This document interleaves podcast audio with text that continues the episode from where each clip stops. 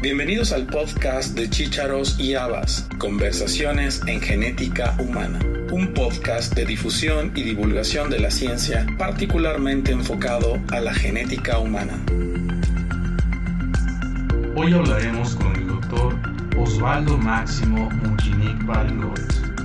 El doctor Muchinic es jefe del Departamento de Genética del Instituto Nacional de Ciencias Médicas y Nutrición Salvador Subirán en la Ciudad de México y en este año 2022 cumple 45 años de servicio dedicados a la genética en México. Bienvenidos a esta segunda y última parte en la que concluimos la entrevista con el doctor Osvaldo Mochenic.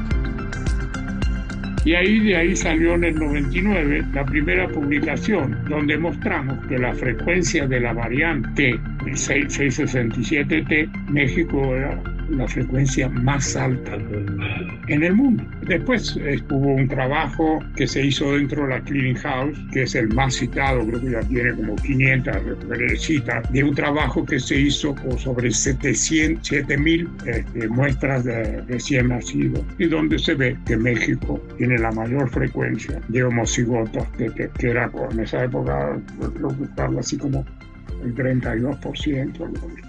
Después otro trabajo que hicimos con unos franceses, donde se compararon poblaciones de Francia, Sicilia y del oeste de África y otras. Así. Esto es el MTHFR, que realmente Después hicimos, ahora hicimos varios estudios más dentro del mismo Ribense, con casos y controles. Y luego seguimos dentro de la parte molecular, estudiando la parte de biología molecular, con la colaboración y el apoyo que nos dio el Teletón. Entonces, ese fue un proyecto que se inició en 2013. El, propio Teletón nos apoyó en ese momento, cosa muy rara porque el Teletón no daba para investigación, pero ahí sí nos apoyó otra persona que estaba ahí adentro. Participaron 17 centros CRIT y ahora es bastante lucrativo porque tenemos un banco de ADN de más de mil familias, tríos, e incluso tenemos cuartetos con hermanos sanos y en algunos casos en que no había papá, dúos,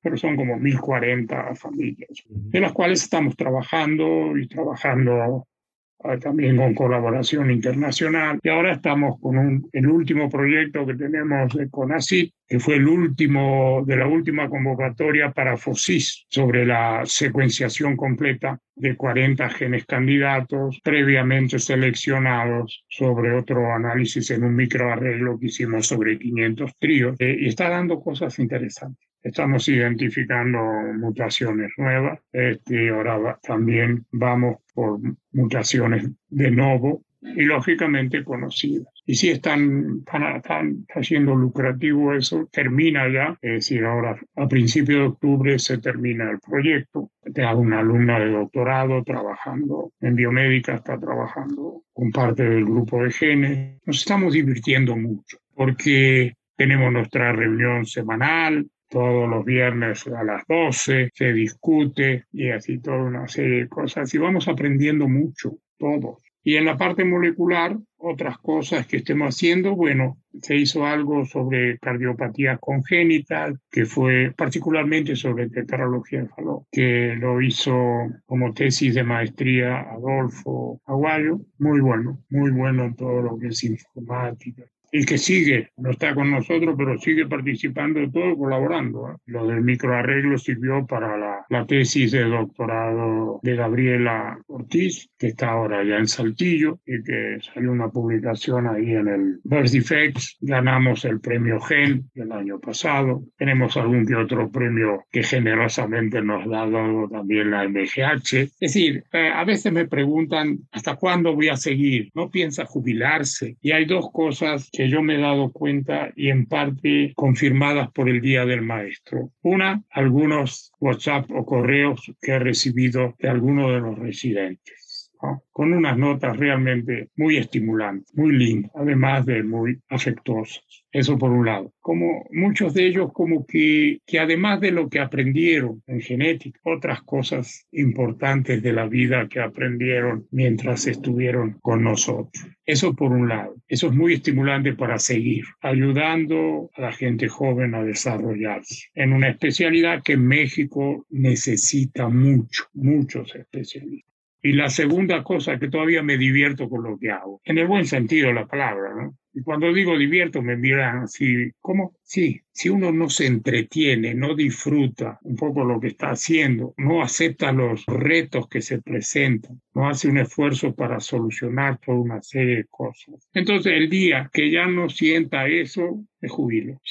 Pero ese, ese, eso es lo que yo creo que hace, estimula a que uno siga haciendo cosas, teniendo ideas, proponiendo cosas, es decir, estimulando a la gente. Ya viste que, que en, la, en el último congreso eh, el grupo nuestro ganó el premio en epidemiología y fueron cuatro residentes, cuatro chicas con un interés, un empuje y una pasión por lo que estaban haciendo, porque no fue broma, se revisaron como 4.000 expedientes y mi papel fundamental fue estimularlas, apoyarlas y orientarlas en algunos de los aspectos. Aprendieron mucho, yo también, y ahora eso se ha convertido en, algo más, porque lo presentamos en la sesión general de octubre del año pasado en el instituto y también tuvo bastante repercusión. Y ahora estamos haciendo una encuesta dentro del instituto sobre la percepción del médico de cualquier especialidad sobre síndrome de predisposición a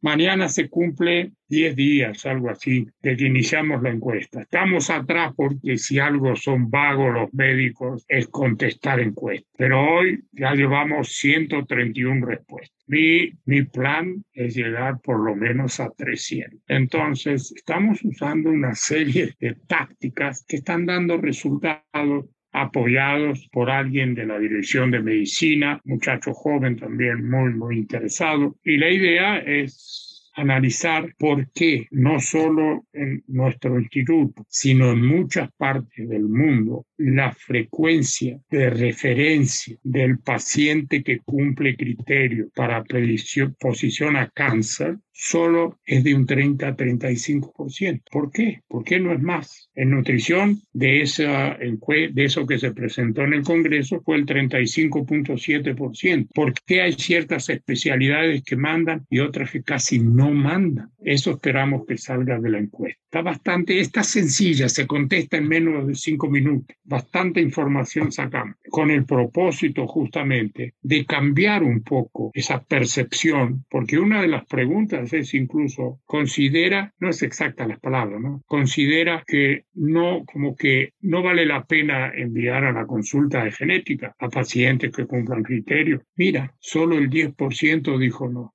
Yo creo que va a ser muy, muy lindo el análisis, muy enriquecedor, de gran utilidad, porque entre las cosas que considero que el instituto tendría que hacer, y más ahora dentro de la gratuidad, es poder ofrecer a todos los pacientes que cumplan criterios la posibilidad que se les haga un panel para genes relacionados con cáncer. Correcto. Doctor, hay un tema del cual no hemos hablado, su presidencia en la MGH. No, no hemos hablado de eso, es cierto. A mí me tocó ser en el 84-85. En el momento que Sandra Carnevale asumía la presidencia, iba a asumir la presidencia, me acuerdo que estábamos creo que se iba a votar por eso, y estamos en un congreso. Y, y, me llamaron Rubén y Salvador, oye Muchini, tenemos que hablar contigo. Sí, cómo no. Entonces sentamos a tomar un café y me dijeron, mira, Sandra le corresponde ser la presidenta. Sería muy bueno que tú fueras el vicepresidente. Yo, ¿de dónde? Así, de sorpresa. Y entonces me dijo, oigan, pero eso de un minuto para otro tengo que decidir.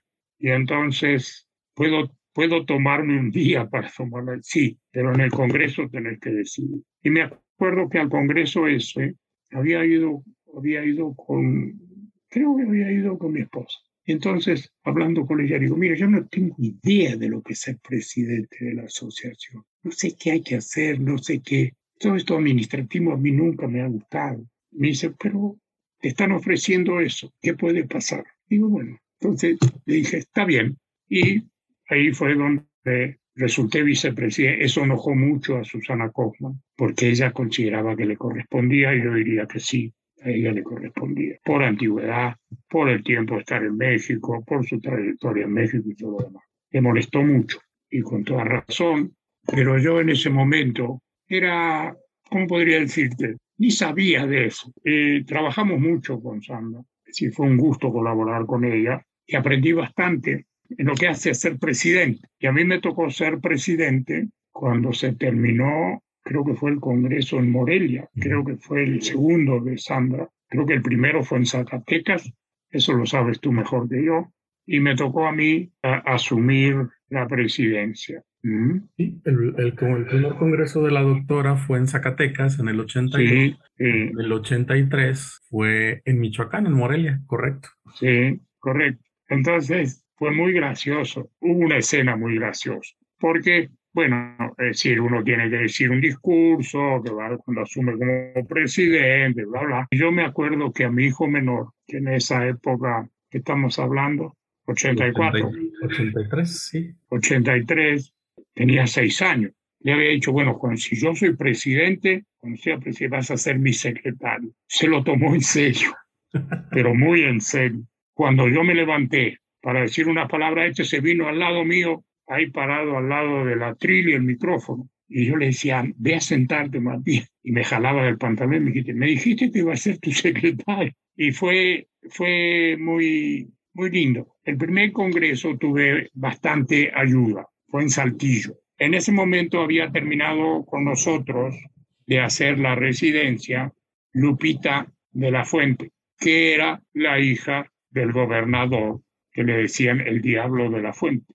José de las Fuentes Rodríguez. Entonces me puse en contacto con Lupita y le dije si veía alguna posibilidad. Me dijo, sí, con mucho gusto yo le ayudo. Y realmente tuvimos una buena ayuda. Pero se sufre y tuvo capaz de ser presidente y se sufre. Faltaban 15 días o, o menos para que se cerraran las inscripciones y había 30. Y me acuerdo que yo decía, esto va a ser un fracaso, no va, ¿no? Y, me decían, no, no, después se escriben todo de golpe, siempre a último momento, yo. Me acuerdo que en mi oficina, en la puerta, decir, en esa época, eh, Vicky trabajaba en con nosotros en genética, más que nada en la parte de computación con Rubén, me hizo una caricatura que aparecía alguien como si fuera un mendigo con una, con una cosa como esta que decía, una inscripcióncita, por favor.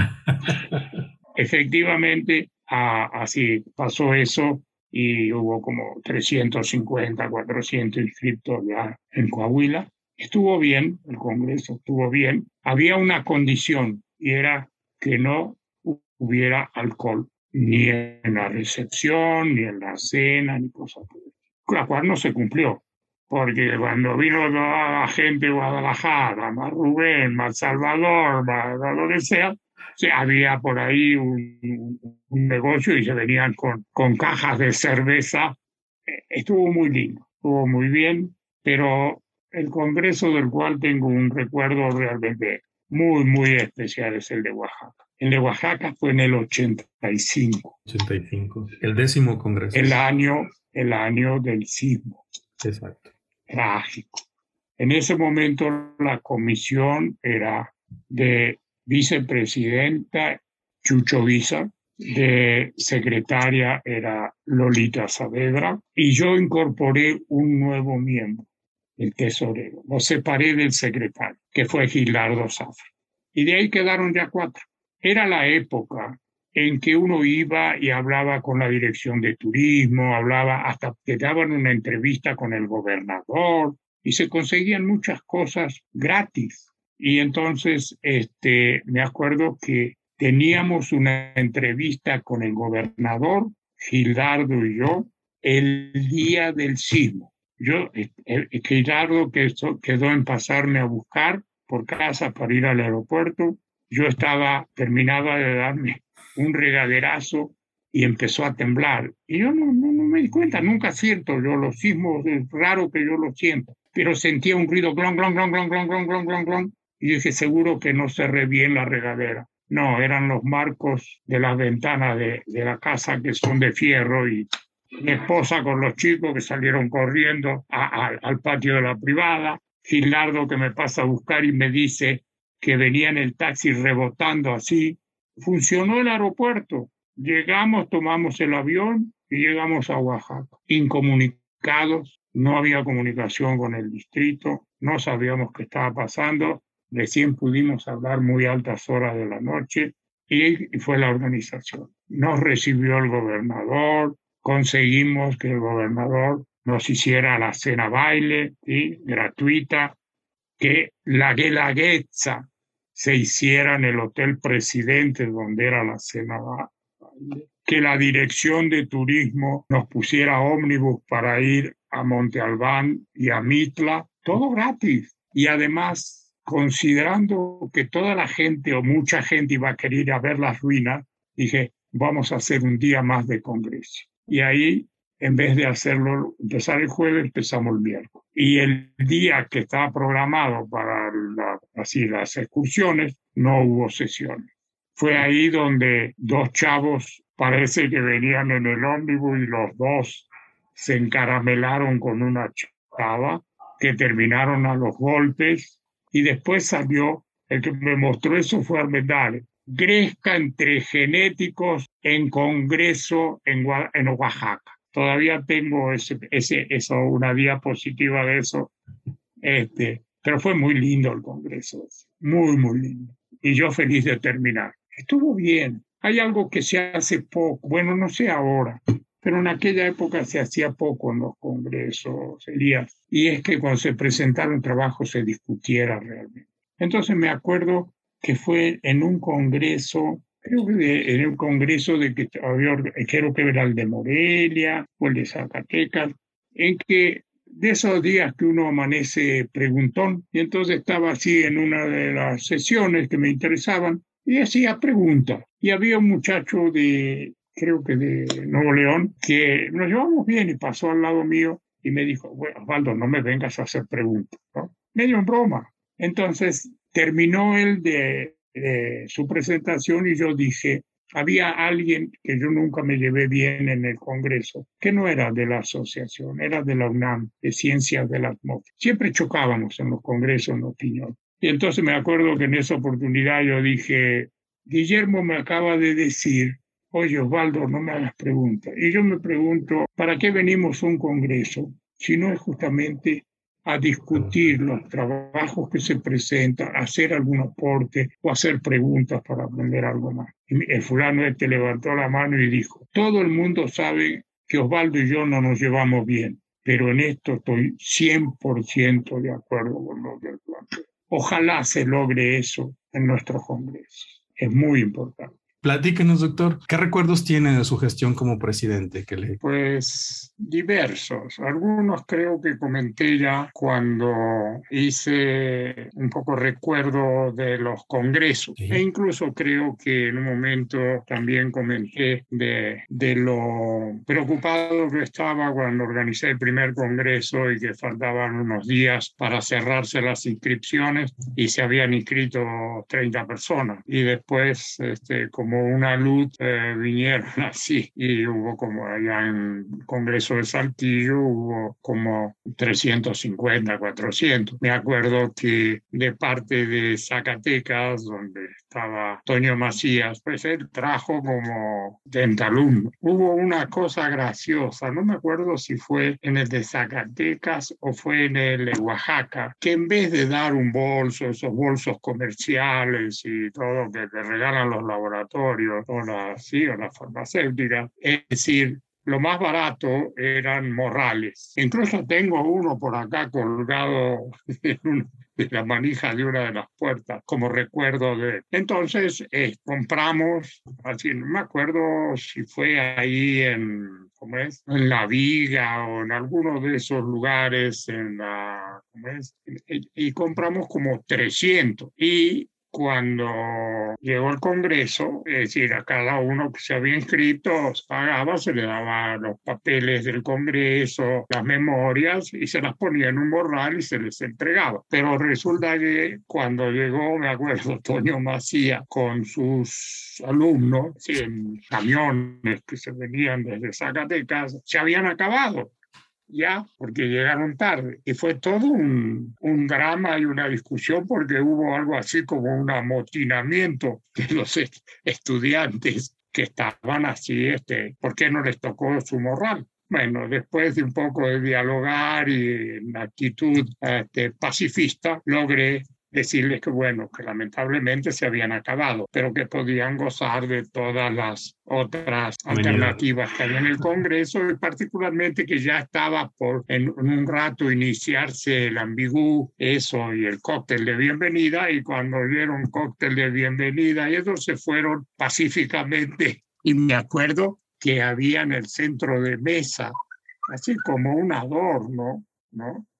Este, se comieron hasta los palillos. Cuando terminamos la gestión, que fue con el Congreso de, de, Oaxaca, teníamos un, digamos así, un superávit que no era nada despreciable en aquel momento, que era un millón, un poco más de un millón y medio de pesos, que yo creo que se juntó porque con Gildardo Zafra, que era el tesorero, nos habíamos puesto de acuerdo en hacer un uso cuidadoso, digamos, de los ingresos que venían por la cuota de socios, por los congresos, y además, y algo que ya creo que te mencioné antes, las cosas se conseguían gratis. O sea, en Saltillo también te comenté por la exalumna que su papá era el gobernador, y tuvimos toda disposición y no hubo ningún problema. En Oaxaca, que fue el año del sismo, del año 85, conseguimos una entrevista con el gobernador y a su vez con el director del turismo. Nos puso a disposición los ómnibus y todo el programa que te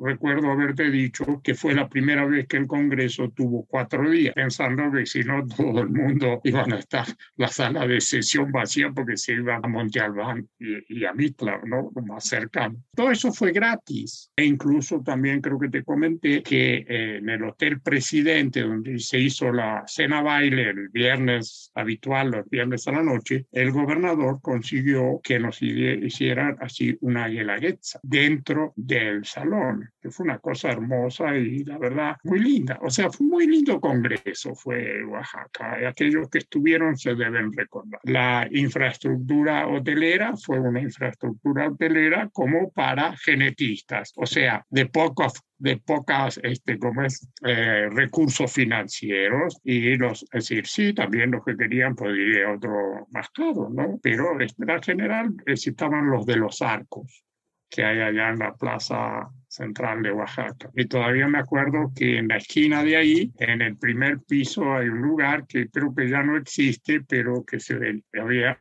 que se llamaba, si mal no recuerdo, la, la, la casa de la abuela, donde se comió un mole fantástico. Así que si alguna vez va y todavía existe, te lo recomiendo. Y a los demás que puedan escuchar esto como te decía, con, el, con esos fondos que quedaron, cuando nosotros nos hicimos cargo de la, de la mesa directiva, que terminaba Sandra Carnevale, nos quedaron 50 mil pesos, con lo cual arrancamos. Cuando terminamos, es decir, a lo mejor tendría que haber organizado y haberme dedicado a organizar congresos como negocio, pero resulta que sobró un millón y medio, un poco más de un millón y medio. Entonces, al que le tocaba la presidencia era a Chucho Guisa. Y eh, yo le dije, yo dije a, Gerardo, le dije, no le vamos a dejar toda la lana a esa a que haga el mismo esfuerzo que hicimos nosotros en sus comienzos. No era una actitud egoísta, sino era una actitud prudente, en el sentido de qué podríamos hacer con ese millón y medio que quedaba. Entonces hicimos un fideicomiso, organizamos un fideicomiso, el cual persistió por varios años. No me acuerdo hasta qué presidente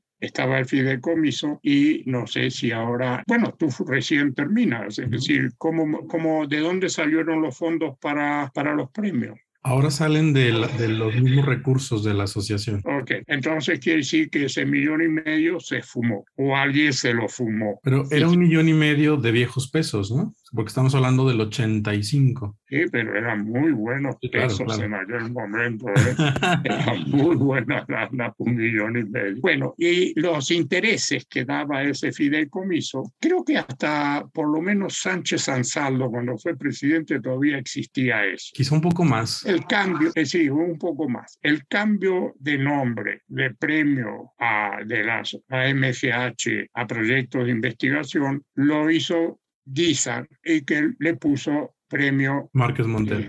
Márquez Montel, quien no sé si tú lo conociste, pero a lo mejor hay mucha gente que ni idea de quién era Márquez Monter. Márquez Monter falleció hace muchos años. Él era un patólogo del siglo XXI. Bueno, en aquel momento era el Centro Médico Nacional. Era un patólogo eh, con el cual, es decir, le, había interesado bastante la genética. Incluso hay un libro que él publicó y era muy amigo de, de Chucho. Entonces, creo que en honor a él puso el nombre ese Se, se conoce como premio Márquez Montel de Genética. Esa es una, eh, una historia que creo que no había contado y seguro debe haber muchas más, pero también esto podría llegar a ser algo así como una serie de Netflix si, si seguimos platicando, ¿no es cierto? Muy bien. En relación a sus colaboradores, ¿qué nos puede platicar? Es muy difícil de recordar todo. Hay alguien que lógicamente no puedo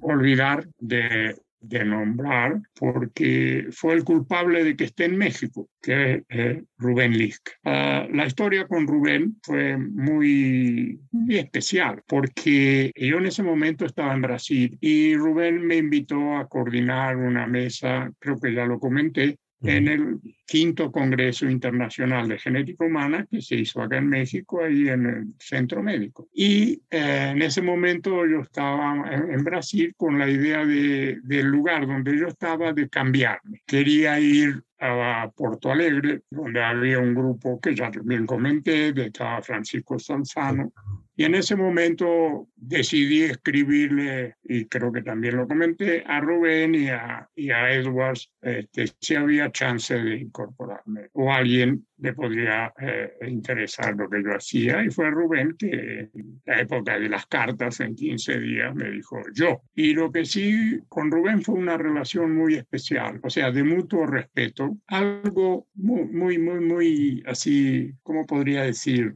De de respeto no solo como persona, sino también académico. Cuando hablé con Rubén, que vine para el Congreso ese, eh, él me explicó lo que él deseaba de mí como investigador del departamento, porque era un puesto de investigador. Y él lo que dijo era, bueno, la parte asistencial puede llegar a demorarte un 15, 20% del tiempo, eh, la parte docente. En esa época no existía residencia, sino que eran tutelares. Este, podría llevar también otro 10, 15% y el resto 65, 70% para investigación. Y nos entendimos bajo ese concepto de entrada. No recuerdo de todas las publicaciones que yo tengo y de todas las que pueda eh, que haya tenido Rubén en que alguno de nosotros haya aparecido como coautor o autor correspondiente o primer autor en que haya sido por vecindad,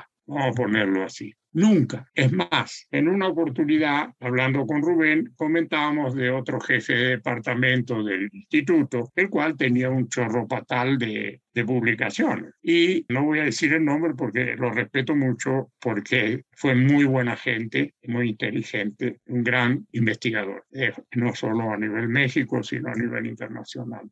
Pero cada publicación que salía en su departamento, él estaba. Y otro jefe de departamento, de otro departamento, también del instituto era lo mismo e incluso en una oportunidad se le revelaron tres investigadores, no al primero, sino a este segundo, porque él quería estar y no solo quería estar, sino quería ir de correspondiente. Y se armó una, decir, que tuvo que, que participar el director del instituto en ese momento para calmar así la situación. En una oportunidad con Rubén, hablando de eso, eh, Rubén me dice, y a lo mejor tendríamos que hacer algo parecido. Me decía, cuando vos publicas algo, me pones a mí, cuando yo publico te pongo a ti. Nunca pudimos, nunca pudimos, Elías. O sea, si hay algunas publicaciones en que estamos ambos, independientemente del lugar que estemos ocupando, es porque ambos hicimos en ese trabajo y algo importante, ¿cierto? Ya sea en la parte de recolección de información de lo que hubiese sido o del análisis de esa información o de la redacción o de la revisión, de todo así, pero realmente eh, participando. Eso fue algo que nos caracterizaba así a la forma de trabajar con, con Rubén. Y es algo que, que, para mí fue muy importante, porque es lo que permite que la gente se pueda desarrollar. Yo ya venía con un background, digamos, no, no empezaba recién. Eh, yo ya había estado unos años en, Buenos Aires, eh, mi estancia en, en, Inglaterra con Edwards, eh, luego como profesor visitante en Brasil. Pero pero la libertad intelectual, y es lo que siempre he, he estimulado. Tráiganme ideas a todos mi grupo, tráiganme ideas. La analizamos y si es una buena idea, adelante. Y así, así es la, y eso es un poco la filosofía de trabajo que, que creo que debe existir dentro del grupo. Es decir, hay gente que, que casi podría decir es de mi familia, porque la, por ejemplo, con Jazmín, ¿no es cierto? Jazmín Arteaga. Jazmín la conozco desde que vino a hacer un, un servicio, no, un verano de la investigación científica. Y yo le propuse que analizara, bueno, empezó a andar así dando vueltas y picoteando por todos lados, ¿no? hasta que después de una semana le dije, basta, vamos a ver qué vas a hacer en concreto. Y entonces, Del Rivem se analizó en aquella oportunidad síndrome de Down y otras malformaciones congénitas asociadas, no parte del cine. Y luego, evidentemente, Jazmín se interesó mucho en la parte genética y la siguiente etapa fue que vino que quería hacer el servicio social en investigación en el departamento. Y ahí siguió. Y después que quería hacer la residencia. Y después que la maestría. Y después que el doctorado. Ya para la maestría y el doctorado, yo diría sobre todo para el doctorado, ya estaba incorporada y tenía una plaza de investigador en el departamento. Creo que de maestría también. Esa es una. Ah, y muy vinculada al Rivense también, y a toda la parte clínica, a la parte docente, o sea, le gusta todo eso, eh, y tú la conoces bien, y muchos la conocen, la y creo que es muy buen elemento. El otro es, es Juan José, como médico, él también vino a hacer la residencia en una época que creo que comenté, fue allá por el 95 o algo así, 94. Tú lo conociste, sí. que incluso este, en determinado momento cuando vino la diáspora de, de la gente citogenética, eh, con él y con otro residente, creo que también lo comenté, Domingo Flores, y una chica fueron los que, así yo supervisándoles, se, se, sacaba la citogenética. Y Juan sigue estando ahí, eh, sigue colaborando en toda la parte clínica y de, también de interacción y como residente. La otra persona que no, no puedo decir que de la familia, pero mira qué gracioso, de toda la gente del departamento, excepto una de las dos secretarias que se incorporó hace no mucho tiempo. Leo es a la única persona que le hablo de usted. A todos los demás los tuteo, a Leo no. Cuando digo Leo es Leonora Luna, ¿sí? Claro. Leo vino como secretaria de apoyo. Ella tiene el título de trabajadora social, la licenciatura. Vino como secretaria de apoyo porque se había ido una, una secretaria y entonces le dije al administrador, mándeme a alguien porque, ¿no? Y cuando el administrador me dijo, bueno, ya se podría volver, le dije, no, ya no se queda acá porque ya la hemos entrenado para hacer otras cosas. Y bueno, Leo en este momento es un pilar también dentro del departamento eh, en, primero, es la que administra el Rivens, sí. administró, y se ha convertido en una experta en base de datos y en el manejo de paquetes estadísticos, no solo para los proyectos de investigación que hacemos, sino hasta para enseñarle a los residentes desde el vamos con una... Eh, hoja Excel o usar tal paquete, sea el SPSS o sea el Stata, y poco a poco fue así, yo diría en gran parte como autodidacta, aprendiendo, no ya el uso del paquete estadística, no es cuestión de que tenés un paquete y de pedís todo y apretar un botón para que te haga todo, sino saber qué prueba utilizar para qué análisis lo quiere. Y es de gran ayuda, de gran ayuda para todos los residentes que tienen que desarrollar su proyecto de investigación, sea con el Riverse o sea cualquier otro proyecto donde se apliquen eh, pruebas estables. Eso sería, estoy, estoy yendo un poco por área física, ¿no es cierto? Después pasamos ahora al laboratorio, pues ahí está María López, que es la jefa del laboratorio y que ella es de formación química y además de cumplir con las funciones de jefa y trabajo administrativo a veces bastante pesado, como las licitaciones, que hacer la licitación, pero ahora no hay licitaciones. Y en la parte de las tres funciones que cumplimos en el departamento, pruebas asistenciales, particularmente en el área molecular que hacemos en el laboratorio, pruebas diagnósticas, de la parte docente con los residentes. Por ejemplo, ahora hay una residente que está haciendo su tesis en el área ese y está con ella que la, es decir, supervisa y entrena en pruebas, pruebas moleculares que va a utilizar. Y, en algún, y eso a su vez es un proyecto de investigación también. Dentro del área de citogenética hay otras dos químicas y un químico que es así un poco se formaron conmigo, porque cuando vino eso que te digo, la diáspora de la gente citogenética, no quedó nadie. Y es uno de los servicios que da nuestro departamento al instituto con gran proporción de todo eso de la parte de médula ósea, o sea, todo lo, casi como rutina los hematólogos cuando tienen un aspirado de médula, parte la analizan ellos y parte lo mandan a que nosotros hagamos la parte de cariotipo o FISH. Entonces ahí eh, la primera que, que, que se formó conmigo es Virginia Santiago, que está con nosotros. Luego así también está Renata Rivera, y que vino un poco después. Y por último está eh, Cristi Alfonso, que también es, es un químico, y los tres sacan toda la parte citogenética. Fundamentalmente las técnicas que se aplican en el laboratorio son asistenciales, eh, es decir, en algunos momentos se hizo algo de investigación y ellos son los que procesan. Dentro de lo molecular, aparte, hay dos personas más que son alguien que es ucraniana, está de moda en estos momentos, que es Yevgenia Sviri, que es química también, muy buena también. Ella está en el área de investigación y justamente ayer, después de muchos rebotes, conseguimos que un artículo que, que fue inspiración de ella sobre telómeros en artritis reumatoide fue aceptado para publicar.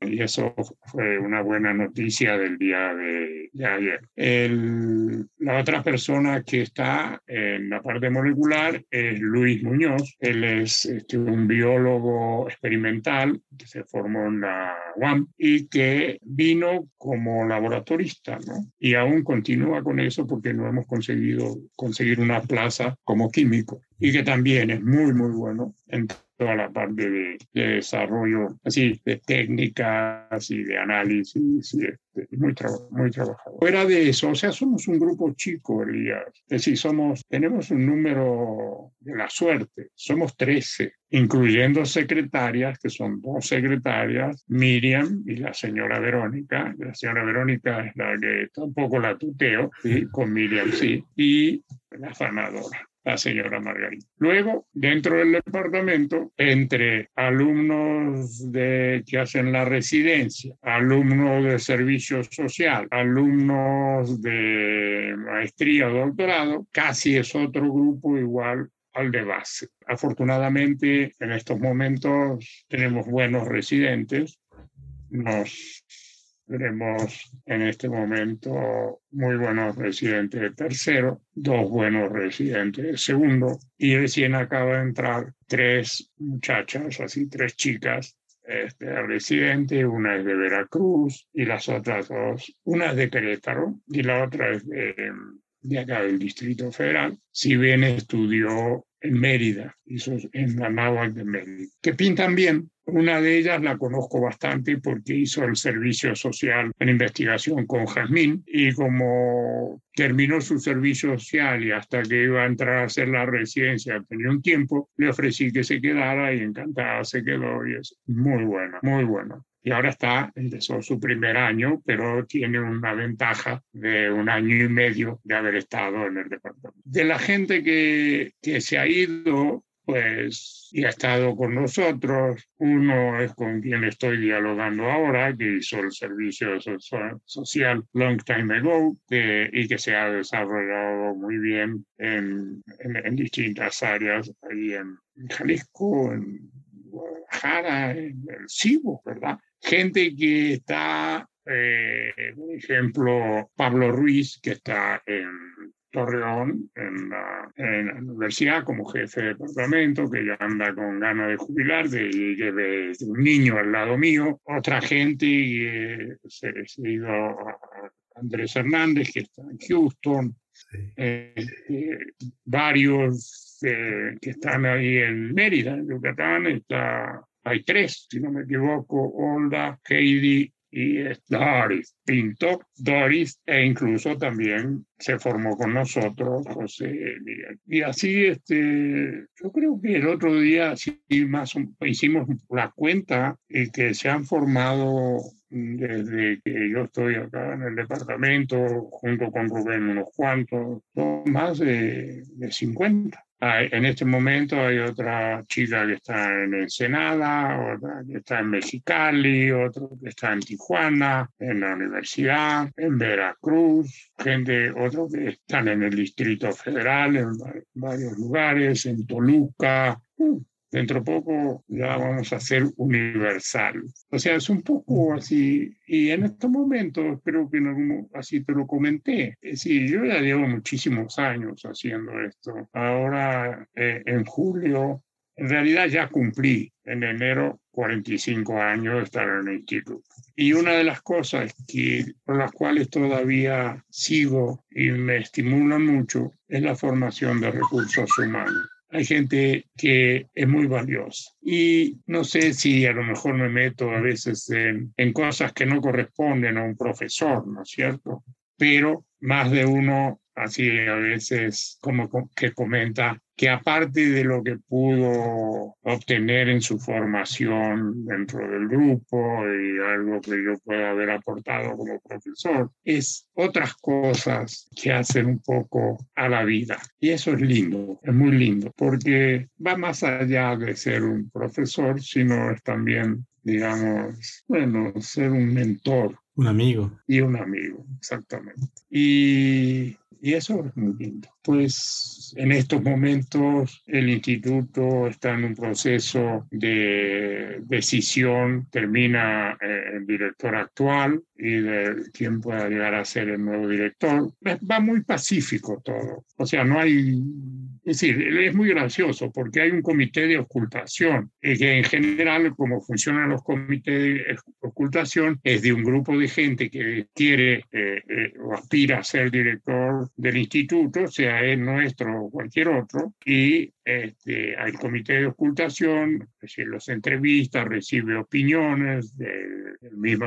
mismo profesionales o gente del instituto y selecciona una terna. Pero acá de nacimiento es una terna, porque son solo tres los que aspiran. Entonces, sí se está haciendo esto de, de la ocultación, pero va a ser más para darle alguna información a la Junta de Gobierno y por supuesto al presidente de la Junta de Gobierno, que es el secretario de Salud, que el secretario de Salud era el, jefe del Departamento de Inmunología y Reumatología del Instituto. vamos a ver qué va a pasar, es un poco suspenso. hay cierto suspenso, hay predilecciones, lógicamente, este, pero muy pacífico todo. Por lo menos de donde yo estoy, eh, muy pacífico. Dentro de los planes, pues en algún momento me voy a dedicar a hacer otra cosa, como vivir un poco más, así dedicar más tiempo al ocio, dedicar un poco más de tiempo a ver cosas que uno a veces no ve, este, porque no tiene tiempo o está cansado, lo que fuera. Yo llego al instituto alrededor de las ocho y media y habitualmente me voy a, a las seis de la tarde, de lunes a viernes. A veces los sábados también, doctor. Ya no,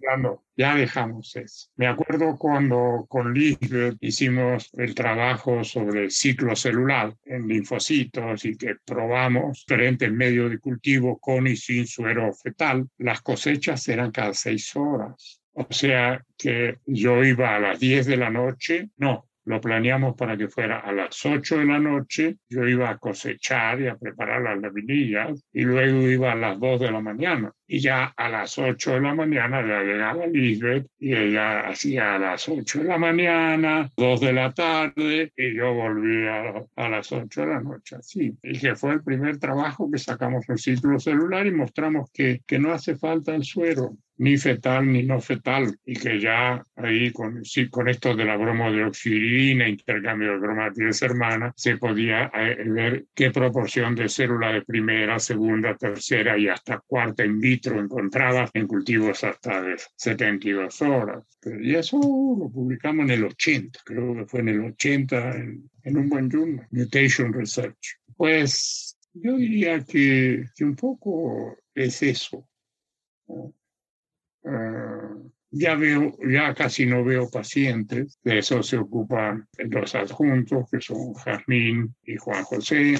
A veces discutimos algunos casos que hay que quieren saber mi opinión, cada vez menos porque ellos cada vez saben más que yo. Hice algo muy inteligente cuando llegué a México, muy inteligente, aunque parezca una cosa, una nimiedad, o una, no, una cosa muy inteligente. El instituto está en Tralpan, bajo de Quiroga y San Fernando. Y yo siempre viví, primero renté y ahora después de unos años pude comprar siempre a ocho cuadras del instituto más o menos, lo cual es salud mental en cinco minutos, a veces cuando es peor, si fuera caminando llego más, más rápido que si voy en auto, pero eso es un ahorro de tiempo tremendo. Yo salgo del instituto a las seis, seis y diez, seis y doce estoy en casa y considero que sí, es salud, salud mental y a lo mejor hasta de las coronarias también. Me acuerdo algo que sí también es gracioso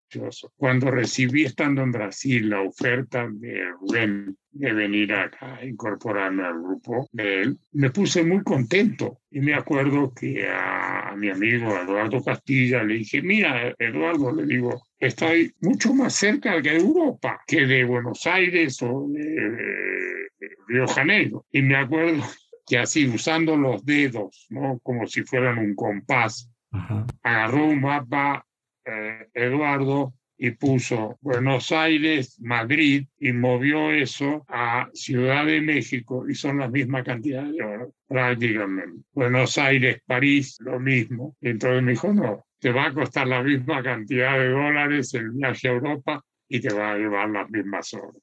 Muy bien.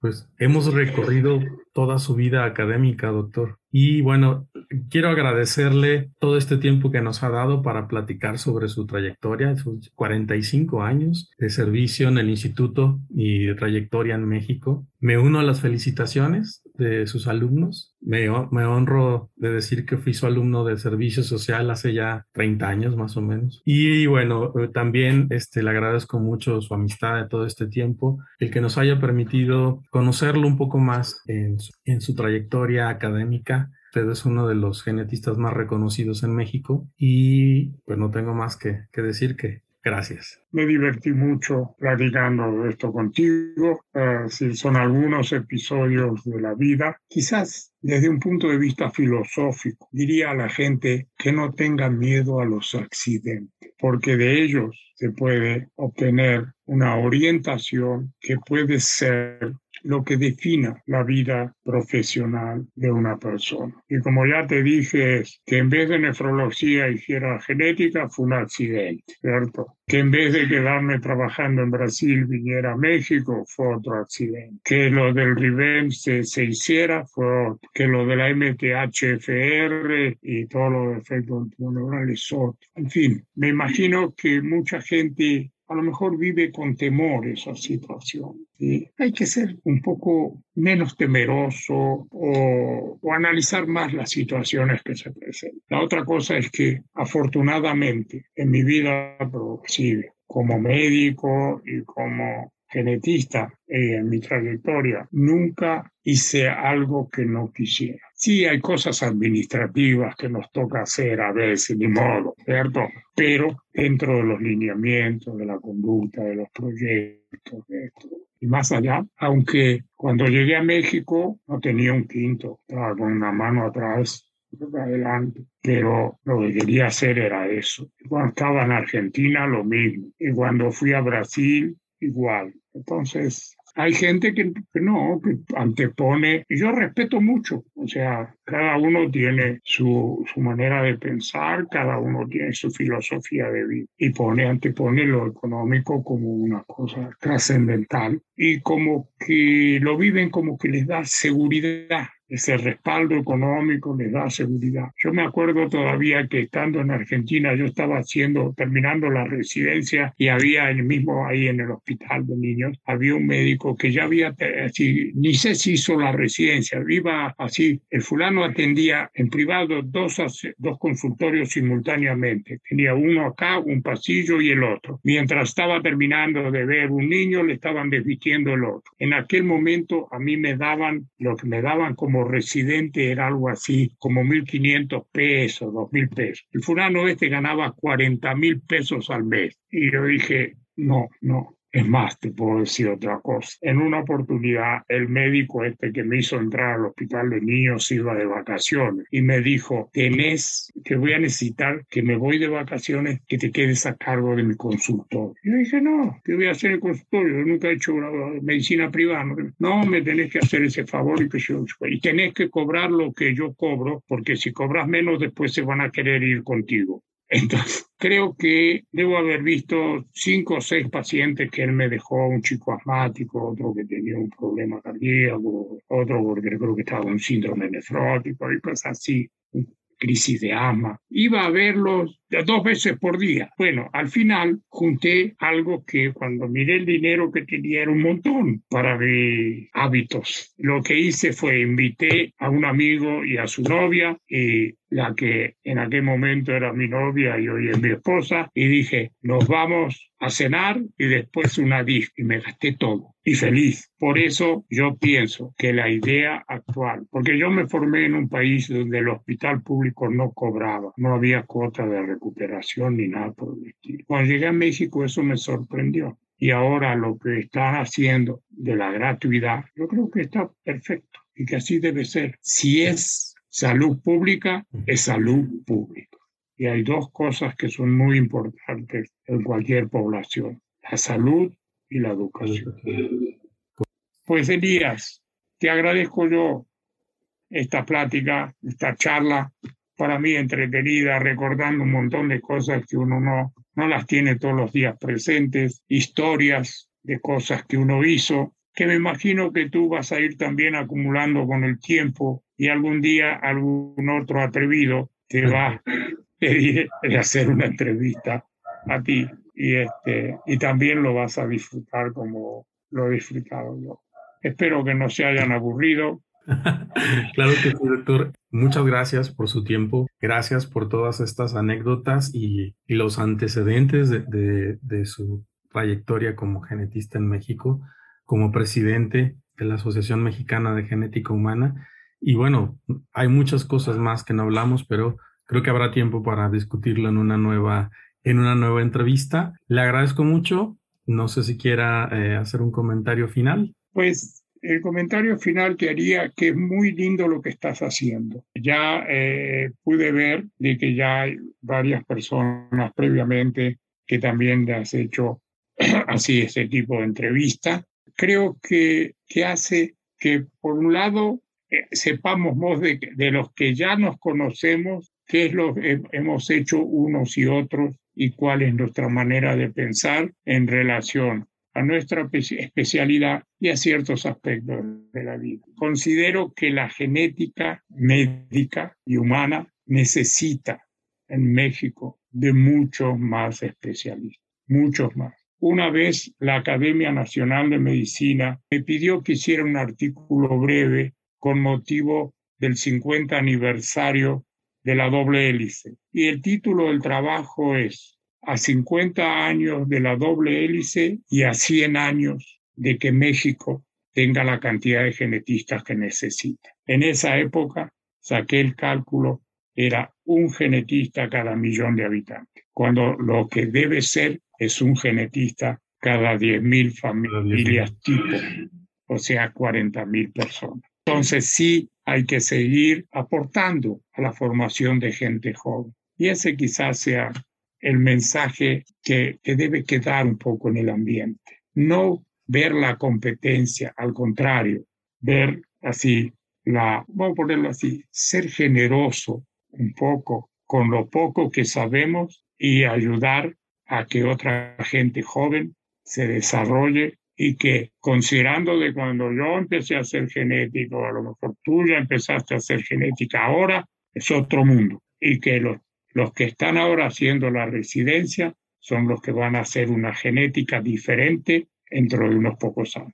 No sé si algo más que te, que, haya quedado así en el tintero te ocurra yo creo que hemos hecho un, excelente recorrido de, de, su trayectoria, de sus primeros 45 años como investigador en México. Tengo la fortuna de conocerlo y todo lo que ha dicho en relación a la formación de recursos humanos, la pasión por hacer investigación, y el trabajo en, malformaciones es eh, siempre algo que he aprendido de usted desde hace mucho tiempo y, siempre lo, lo, reconozco. Le agradezco mucho, doctor, estas, estas horas que tuvimos de conversación. Ha sido en realidad un, privilegio y un gusto platicar con usted. Eh, gracias por haber aceptado platicar para este podcast y esperamos que no sea la, la única vez que haya más oportunidades. Elías, eh, lo que te puedo ofrecer para la parte de edición, es decir, acabo de comprar una tijera por Amazon de muy buena calidad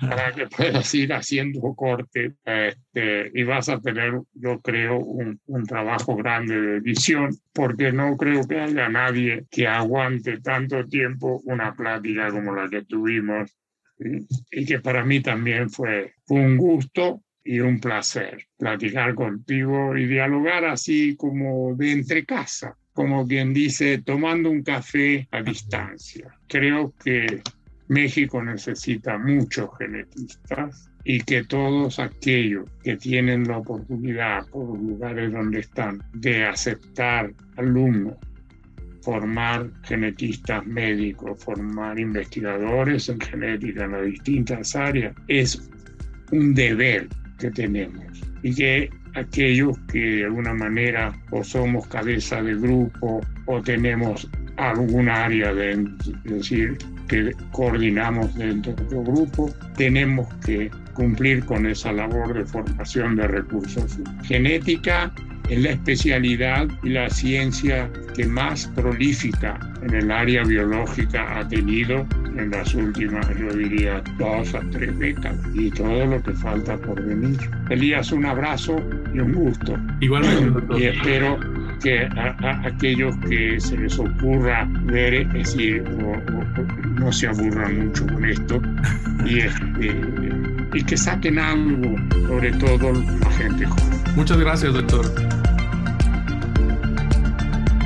Gracias por haber escuchado este episodio del podcast de Chícharos y Habas, Conversaciones en Genética Humana. Te esperamos la próxima semana con un nuevo episodio y te invitamos a que te suscribas gratuitamente en cualquiera de nuestras plataformas. Estamos en Acast, iTunes, Spotify, Google Podcast y Amazon Music.